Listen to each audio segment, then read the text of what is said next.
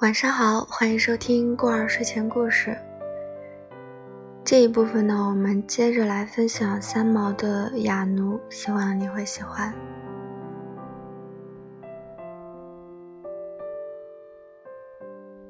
过了不到一星期，我照例清早起床，开门，目送荷西在满天的星光下去上早班，总是五点一刻左右。那天开门，我们发现门外居然放了一颗青翠碧绿的生菜，上面还洒了水。我将这生菜小心地捡起来，等荷西走远了才关上门，找出一个大口水瓶来，将这颗菜像花一样竖起来插着，才放在客厅里，舍不得吃它。我知道这是谁给的礼物。我们在这一带每天借送无数东西给撒哈拉威邻居，但是来回报我的，却是一个穷的连身体都不属于自己的奴隶。这比圣经故事上的那个奉献两个小钱的寡妇，还要感动着我的心。我很想再有雅奴的消息，但是他没有再出现过。过了两个月左右。我的后邻要在天台上加盖一间房子，他们的空心砖都运来堆在我的门口，再吊到天台上去。我的家门口被弄得一塌糊涂，我们粉白的墙也被砖块擦得不像样子。荷西回家来了，我都不敢提，免得他大发脾气，伤了邻居的感情。我只等着他们快快动工。好让我们再有安宁的日子过。等了好一阵儿，没有动工的迹象。我去晒衣服时，也会到邻居四方的洞口往下望，问他们怎么还不动工。快了，我们再租一个奴隶，过几天价钱讲好了就会来。他主人对这个奴隶要价好贵，他是全沙漠最好的泥水匠。过了几天，一流的泥水匠来了。我上天台去看，居然是那个哑奴正堆着条水泥。我惊喜地向他走去，他看见我的影子，抬起头来，看见是我，真诚的笑容像一朵绽开的花一样在脸上露出来。这一次，他才弯下腰来，我马上伸手过去。跟他握了一握，又打手势，谢谢他送的生菜。他知道我猜出是他送的，脸都涨红了，又打手势问我：“好吃吗？”我用力点点头，说：“荷西鱼我吃掉了。”他再度欢喜地笑了，又说：“你们这种人不吃生菜，牙龈会流血。”我呆了一下。这种常识，一个沙漠的奴隶怎么可能知道？哑奴说的是简单明了的手势，这种万国语实在是方便。他又会表达，一看就知道他的意思。哑奴工作了几天之后，半人高的墙已经砌起来了。那一阵儿是火热的八月，到了正午，毒热的太阳像火山的岩浆一样。流泻下来。我在房子里将门窗紧闭，再将窗缝用纸条糊起来，不让热浪冲进房间里。再在室内用水擦席子，再将冰块用毛巾包着放在头上。但是那将近五十五度的气温还是令人发狂。每到这么疯狂的酷热在煎熬我时，我总是躺在草席上。一分一秒的等候着黄昏的来临。那时候，只有黄昏凉爽的风来了，使我能在门外坐一会儿，就是我所盼望的最大的幸福了。那好几日过去了，我才想到在天台上工作的雅奴，我居然忘记了他。在这样酷热的正午，雅奴在做什么？我马上顶着热跑上了天台。打开天台的门，一阵热浪冲过来，我的头马上剧烈的痛起来。我快步的冲出去找雅奴，空旷的天台上没有一片可以藏身的阴影。雅奴半靠在墙边，身上盖了一块杨栏上捡来的破草席，像一个不会挣扎了的老狗一样，趴在自己的膝盖上。我快步过去叫他，推他。阳光像融化了的铁一样烫着我的皮肤，才几秒钟，我就旋转着支持不住了。我拉掉雅奴的草席，用手推他，他可怜的脸，好似哭泣似的，慢慢的抬起来，望着我。我指指我的家，对他说：“下去，快点，我们下去。”他软弱的站起来，苍白的脸犹豫着。不知如何是好，我受不了那个热，又用力推他，他才很不好意思地弯下腰，穿过河西盖上的天棚，慢慢走下石阶来。我关上了天台的门，也快步下来了。雅奴站在我厨房外面的天棚下，手里拿着一个硬的好似石头似的干面包，我认出来，那是撒哈拉威人。去军营里要来的旧面包，平日磨碎了给山羊吃的。现在这个租雅奴来做工的邻居，就给他吃这个东西维持生命。雅奴很紧张，站在那儿动也不敢动。天棚下仍是很热，我叫他进客厅去，他死也不肯，指指自己，又指指自己的肤色，一定不肯跨进去。我再打手势，你我都是一样的，请进去。从来没有人当他是人看待，他怎么不吓坏了？最后我看他拘谨成那个可怜的样子，就不再勉强他了，将他安排在走廊上的阴凉处，替他铺了一块草席。冰箱里，我拿出一瓶冰冻的橘子水。一个新鲜的软面包，一块干乳酪，还有早晨荷西来不及吃的白水煮蛋，放在他身旁，请他吃。然后我就走掉了，去客厅关上门，免得雅奴不能坦然地吃饭。到了下午三点半，岩浆仍是从天上倒下来，室内都是滚烫的，室外更不知如何热了。我担心雅奴的主人会骂他，才又出来叫他上去工作。他在走廊上坐的好似一尊石像，橘子水喝了一点点，自己的干面包吃下了，其他的东西动都不动。我看他不吃，插着手静静地望着他。雅奴真懂，他马上站起来，对我打手势。不要生气，我不吃。我想带回去给我的女人和孩子吃。他比了三个小孩子，两男一女。我这才明白了，马上找了一个口袋，把东西都替他装进去，又切了一大块乳酪和半只西瓜，还再放了两瓶可乐。我自己存的也不多了，不然可以多给他一点。他看见我在袋子里放东西，垂着头，脸上又羞愧又高兴的复杂表情，使我看了真是不忍。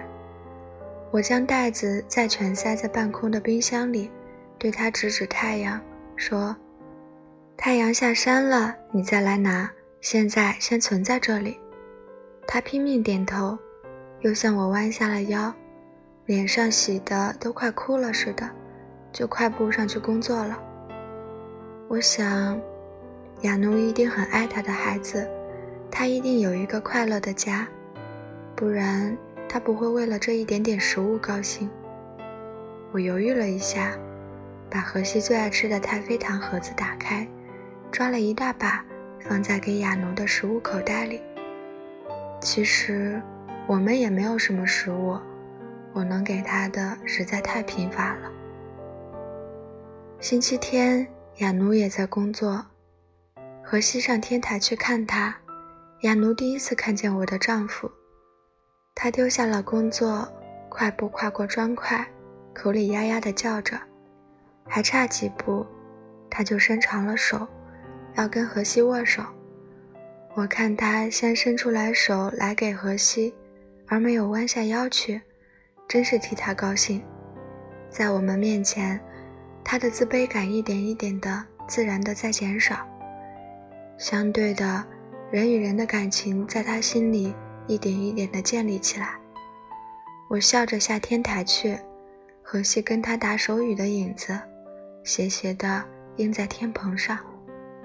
到了中午，荷西下来了，雅奴高高兴兴的跟在后面，荷西一头的粉，想来他一定在跟雅奴一起做起泥工来了。三毛。我请哑巴吃饭。荷西，不要叫他哑巴。他听不见，他眼睛听得见。我拿着锅铲，对雅奴用阿拉伯哈萨尼亚语，慢慢的夸大着口型说：“沙，黑，b，朋友的意思。”又指指荷西，再说。沙黑，b，又指指我自己。沙黑不地，女朋友的意思。再将三个人做一个圈圈，他完全懂了。他不设防的笑容又一度感动了我。他很兴奋，又有点紧张。荷西推推他，他一步跨进了客厅。又对我指指他很脏的光脚，我对他摇摇手，说不要紧的，就不去踩他了，让两个男人去说话。过了一会儿，荷西来厨房告诉我，雅奴懂星象。你怎么知道？他画的，他看见我们那本画上的星，他一画就画出了差不多的位置。过一会儿。我进客厅去放刀叉，看见荷西跟雅奴趴在世界地图上，雅奴找也不找，一手就指在撒哈拉上。我呆了一下，他又一指，指在西班牙，又指指荷西。我问他：“我呢？”他看看我，我恶作剧的也指指西班牙。他做出大笑的样子，摇手，开始去亚洲地图的那一带找。这下找不到了，交了白卷。我指指他的太阳穴，做了一个表情，笨。他笑得要翻倒了似的开心。雅奴实在是一个聪明的人。青椒炒牛肉拌饭，雅奴实在吃不下去。我想，他这一生，也许连骆驼山羊肉都吃不到几次。牛肉的味道一定受不了。我叫他吃白饭酒罐，他又不肯动手，拘谨的样子又回来了。我叫他用手吃，他低着头将饭吃掉了。我决定下次不再叫他一同吃饭，免得他受罪。消息传得很快，邻居小孩看见雅奴在我们家吃饭，马上去告诉大人。大人再去告诉大人，一下四周都知道了。这些人对雅奴及我们产生的敌意，我们很快的察觉到了。三毛，你不要理他，他是哈鲁佛，脏人。哈鲁佛是猪的意思。邻居中我最讨厌的一个小女孩，第一个又妒又恨的来对我警告：“你少管闲事。”你再叫他哈鲁佛，荷西把你捉来倒吊在天台上。他就是猪，他太太是疯子，他是替我们做工的猪。说完，他故意过去吐口水在雅奴身上，然后挑战地望着我。荷西冲过去捉这个小女鬼，她尖叫着逃下天台，躲进自己的家里去。我很难过，雅奴一声也不响地拾起工具。抬起头来，我发现我的邻居正阴沉地盯着荷西和我。我们什么也不说，就下了天台去。有一个黄昏，我上去收晾着的衣服，又跟雅奴挥挥手，他已在砌屋顶了，他也对我挥挥手。恰巧荷西也下班了，他进了门，也上天台上来。雅奴放下了工具，走过来。那天没有风沙，我们的电线上停了一串小鸟。我指着鸟叫雅奴看，又做出飞翔的样子，再指指它，做了一个手势。你不自由，做工作的半死，一毛钱也没有。三毛，你好了，何苦去激他？荷西在骂我。我就是要激他，他有本事在身。如果自由了，可以养活一家人不成问题。雅奴呆呆地望了一会儿天空，比比自己的肤色，叹了口气。过一会儿，他又笑了。他对我们指指他的心，再指指小鸟，又做了飞翔的动作。我知道，他要说的是：我的身体虽然不是自由的，但我的心是自由的。他说出如此有智慧的话来，令我们大吃一惊。那天黄昏，他坚持要请我们去他家，我赶快下去找了一些吃的东西，又装了一瓶奶粉和白糖，跟着他一同回去。他的家在镇外沙谷的边缘，孤零零的一个很破的帐篷，在夕阳下显得如此的寂寞而悲凉。我们方才走进帐篷里，扑出来两个光身子的小孩，大叫欢笑着冲到雅奴身边。雅奴马上笑呵呵地把他们抱起来。帐篷里又出来了一个女人，她可怜的缠身的包布都没有，只穿了一条两只脚都露在外面的破裙了。雅奴一再地请我们进去坐，我们弯下身子进去，才发觉。这个帐篷里只有几个麻布口袋铺在地上，铺不满，有一半都是沙地。帐篷外有一个汽油桶，里面有半桶水。雅奴的太太羞得背对着帐篷布，不敢看我们。雅奴马上去打水、生火，用一个很旧的茶壶煮了水，又没有杯子给我们喝，他窘得不得了，急得满头大汗。荷西笑笑，叫他不要急。我们等水凉了一点，就从茶壶里传着喝。他才放心了似的笑了。这已是他最好的招待，我们十分感动。大孩子显然还在财主家做工，没有回来。小的两个依在父亲的怀里，支着手指看我们。我赶快把东西拿出来分给他们。亚奴也马上把面包递给背坐着的太太。坐了一会儿，我们要走了。亚奴抱着孩子站在帐篷外向我们挥手，荷西紧紧地握住我的手。再回头去看那个苦得没有立锥之地的一家人，我们不知怎的觉得更亲密起来。起码亚奴有一个幸福的家，他不是太贫穷的人啊。我对荷西说：“家，对每个人都是欢乐的泉源啊，再苦也是温暖的。连奴隶有了家，都不觉得他过分可怜了。以后，我们替他的孩子和太太买了一些廉价的布，等亚奴下工了，悄悄地塞给他，叫他快走，免得又要给主人骂。”回叫人过节时，我们送给他一麻袋的炭，又买了几斤肉给他。我总很羞愧这样施舍他，总是白天去，他不在家，我放在他的帐篷外就跑掉。雅奴的太太是个和气的白痴，她总是对我笑，身上包着我替她买的蓝布。雅奴不是没有教养的撒哈拉威人。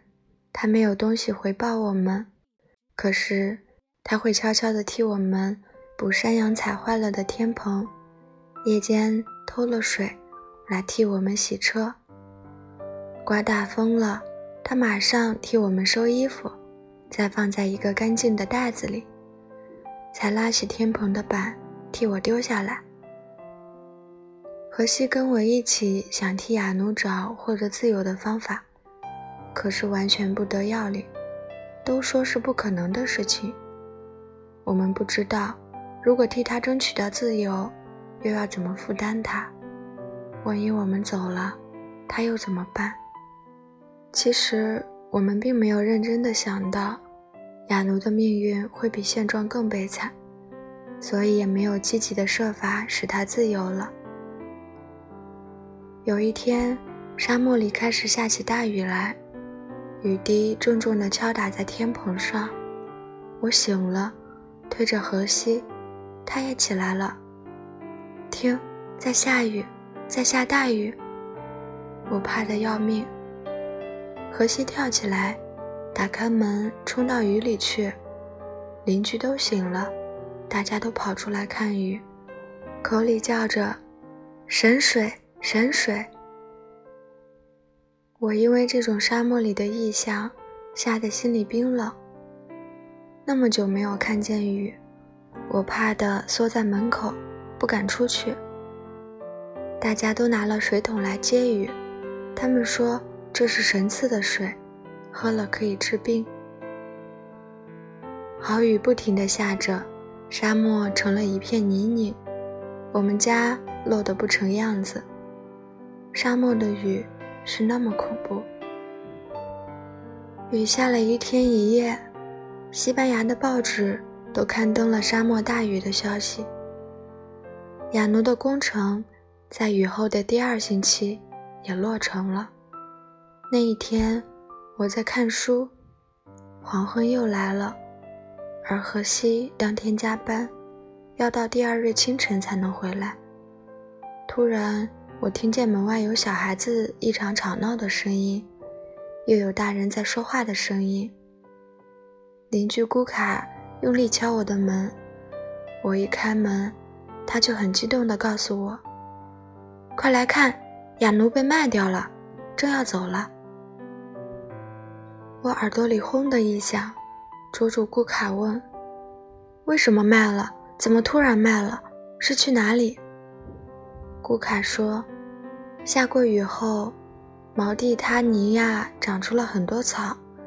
哑巴会管羊，会接生小骆驼，人家来买它，叫他去。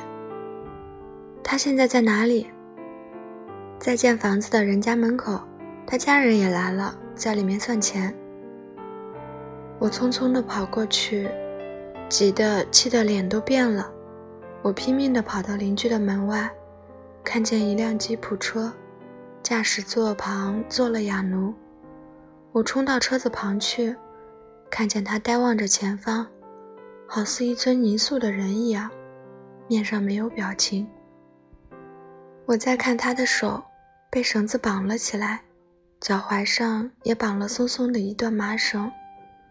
我捂住嘴望着他，他不看我。我四顾一看，都是小孩子围着。我冲进邻居的家，看见有地位的财主悠然地在跟一群穿着很好的人在喝茶。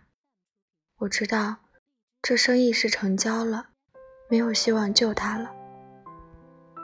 我再冲出去，看着雅奴，他的嘴唇在发抖，眼眶干干的。我冲出家去，拿了仅有的现钱，又四周看了一看。我看见自己那块铺在床上的大沙漠彩色毯子，我没有考虑的把它拉下来，抱着这床毯子，再往雅奴的吉普车跑去。沙黑臂，给你钱，给你毯子。我把这些东西堆在他怀里，大声叫着。雅奴这才看见了我，也看见了毯子，他突然抱住了毯子。口里哭也似的叫起来，跳下车子，抱着这床美丽的毯子，没命的往他家的方向奔去。因为他脚上的绳子是松松的挂着，他可以小步的跑。我看着他以不可能的速度往家奔去。小孩们看见他跑了，马上叫起来：“逃啦，逃啦！”里面的大人追出来，年轻的顺手抓了一条大木板，也开始追去。不要打，不要打！我紧张的要昏了过去，一面叫着，一面也跑起来。大家都去追亚奴，我舍命的跑着，忘了自己有车停在门口。跑到了快到亚奴的帐篷，我们大家都看见，亚奴远远的就迎风打开了那条彩色缤纷的毯子，跌跌撞撞的扑向他的太太和孩子。手上绑的绳子被他扭断了，他一面呵呵不成声地叫着，一面把毛毯用力地围在他太太、孩子们的身上，又拼命拉着他白痴太太的手，叫他摸摸毯子有多软多好，又把我塞给他的钱给太太。风里面，只有哑巴的声音和那条红色的毛毯在拍打着我的心。